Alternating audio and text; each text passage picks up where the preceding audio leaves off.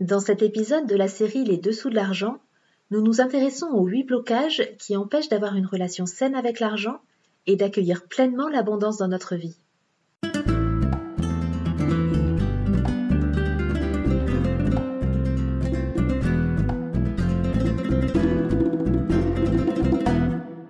Bonjour et bienvenue dans le podcast Les dessous de l'argent. Je m'appelle Delphine et je suis coach de vie spécialisée dans la relation à l'argent. L'argent est encore un sujet tabou dans de nombreux pays et il peut susciter chez les gens des émotions très fortes et très variées, allant de la joie au dégoût, en passant par l'admiration, la frustration, la honte, la colère et la haine. Comment l'argent, qu'il soit réel ou virtuel, peut-il avoir un tel impact? Que se cache-t-il derrière le Graal argent? Dans ce podcast, j'ai à cœur de partager avec vous des clés pour nous permettre de nous réconcilier avec l'argent et de le remettre à sa juste place. Ensemble, libérons-nous des croyances et des conditionnements qui nous empêchent d'être libres financièrement.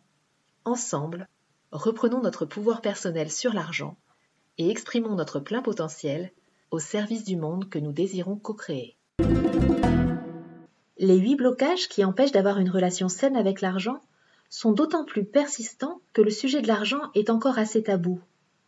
Selon une enquête réalisée par Harris Interactive en janvier 2022, l'argent est considéré par les Français comme le deuxième sujet le plus délicat à aborder en société, après la sexualité et avant la politique et la religion. Ce tabou favorise la propagation de croyances limitantes, la culpabilité, la honte, le stress et l'angoisse. Oser aborder la question de l'argent comme un sujet de conversation comme un autre est un moyen de se déculpabiliser par rapport à l'argent et de faire évoluer les mentalités. Le premier blocage est lié à la comparaison. La plupart d'entre nous avons appris à nous comparer aux autres très tôt dans l'enfance, notamment avec le système de notation à l'école. Il y a même des parents qui promettent de l'argent à leurs enfants pour les motiver à avoir de bonnes notes à l'école et les récompenser. Et à l'âge adulte, les bonnes notes vont se transformer en rémunération, en biens matériels, etc. Nous sommes des êtres sociaux et nous avons tendance à nous comparer aux autres financièrement pour savoir où nous nous situons. Cela nous pousse souvent à nous concentrer sur ce que nous n'avons pas au lieu de nous satisfaire de ce que nous avons déjà. Cela peut aussi susciter des envies, de la compétition, de la dévalorisation ou de l'agressivité envers les personnes qui gagnent de l'argent. En même temps, nous avons grandi dans un système où il était bien vu de se montrer modeste, de se contenter de peu, de ne pas demander trop, de se satisfaire de ce que nous avons, même si cela ne nous rend pas heureux.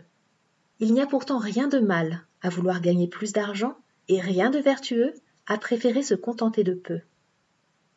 Nous pouvons aussi avoir un sentiment de culpabilité face aux personnes dans notre entourage et ou dans le monde qui n'ont pas de quoi se nourrir ou se loger. Ne pas s'autoriser à gagner de l'argent ou plus d'argent ne changera toutefois pas la vie de nos proches ou des personnes qui sont dans le besoin. En revanche, avec plus d'argent, il est possible d'agir à une échelle plus grande pour soutenir les personnes en difficulté. Il est donc possible d'utiliser cette richesse pour en créer là où nous désirons en apporter. Le deuxième blocage est d'avoir des croyances erronées ou limitantes sur l'argent. Nous pensons par exemple qu'il faut travailler dur pour avoir de l'argent, que nous changerions si nous avions plus d'argent, et que nos relations en seraient probablement affectées. Et nous ne voulons surtout pas ressembler aux gens riches que notre oncle Paul critiquait tant lorsque nous étions enfants car si nous devenions riches, nous deviendrions alors comme eux, et nous risquerions d'être rejetés ou critiqués pour cela. Rejetés ou critiqués par le clan familial, par les amis, ou même par nous-mêmes. Et pour nous protéger de cela, notre inconscient va faire en sorte que nous ne gagnions pas d'argent. Le troisième blocage est d'avoir des croyances limitantes sur nous-mêmes et un critique intérieur qui occupe beaucoup de place et nous juge en permanence. Nous nous répétons plus ou moins consciemment que nous ne méritons pas, que nous ne sommes pas assez, que nous ne sommes pas capables de gagner plus d'argent, que ce n'est pas possible pour nous. Nous pouvons aussi ne pas nous sentir légitimes à gagner de l'argent ou à gagner plus d'argent. Chez certaines personnes, il est assez facile de collecter des fonds pour soutenir une cause qui leur tient à cœur. En revanche, lorsqu'il s'agit de gagner de l'argent pour elles, cela les dérange. Il faut savoir que le manque de légitimité n'est pas toujours lié au manque de confiance en soi.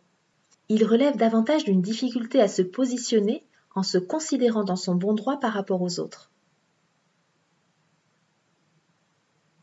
Pour faire le point sur votre situation, comment vous sentez-vous à l'idée de gagner plus d'argent que vos parents, plus d'argent que vos frères et sœurs, plus d'argent que votre partenaire de vie, que vos amis, que vos collègues?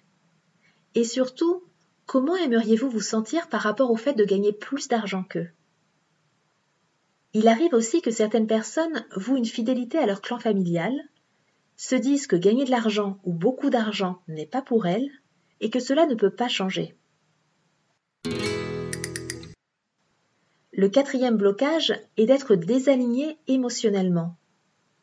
D'un côté, nous pouvons aspirer à une certaine richesse, et consciemment nous sommes peut-être même convaincus de la mériter, mais de l'autre côté, dans notre corps, dans nos cellules et dans notre inconscient, nous avons peut-être engrammé le contraire, ce qui vient limiter nos expériences, un peu comme un plafond de verre. Et pour être aligné, il va s'agir d'engager le corps, le subconscient et le mental dans la même direction, c'est-à-dire en direction de nos désirs. Et si un conflit interne apparaît, nous sommes en contradiction et en contraction. C'est pourquoi nous aurons plus de mal à manifester nos désirs dans la matière.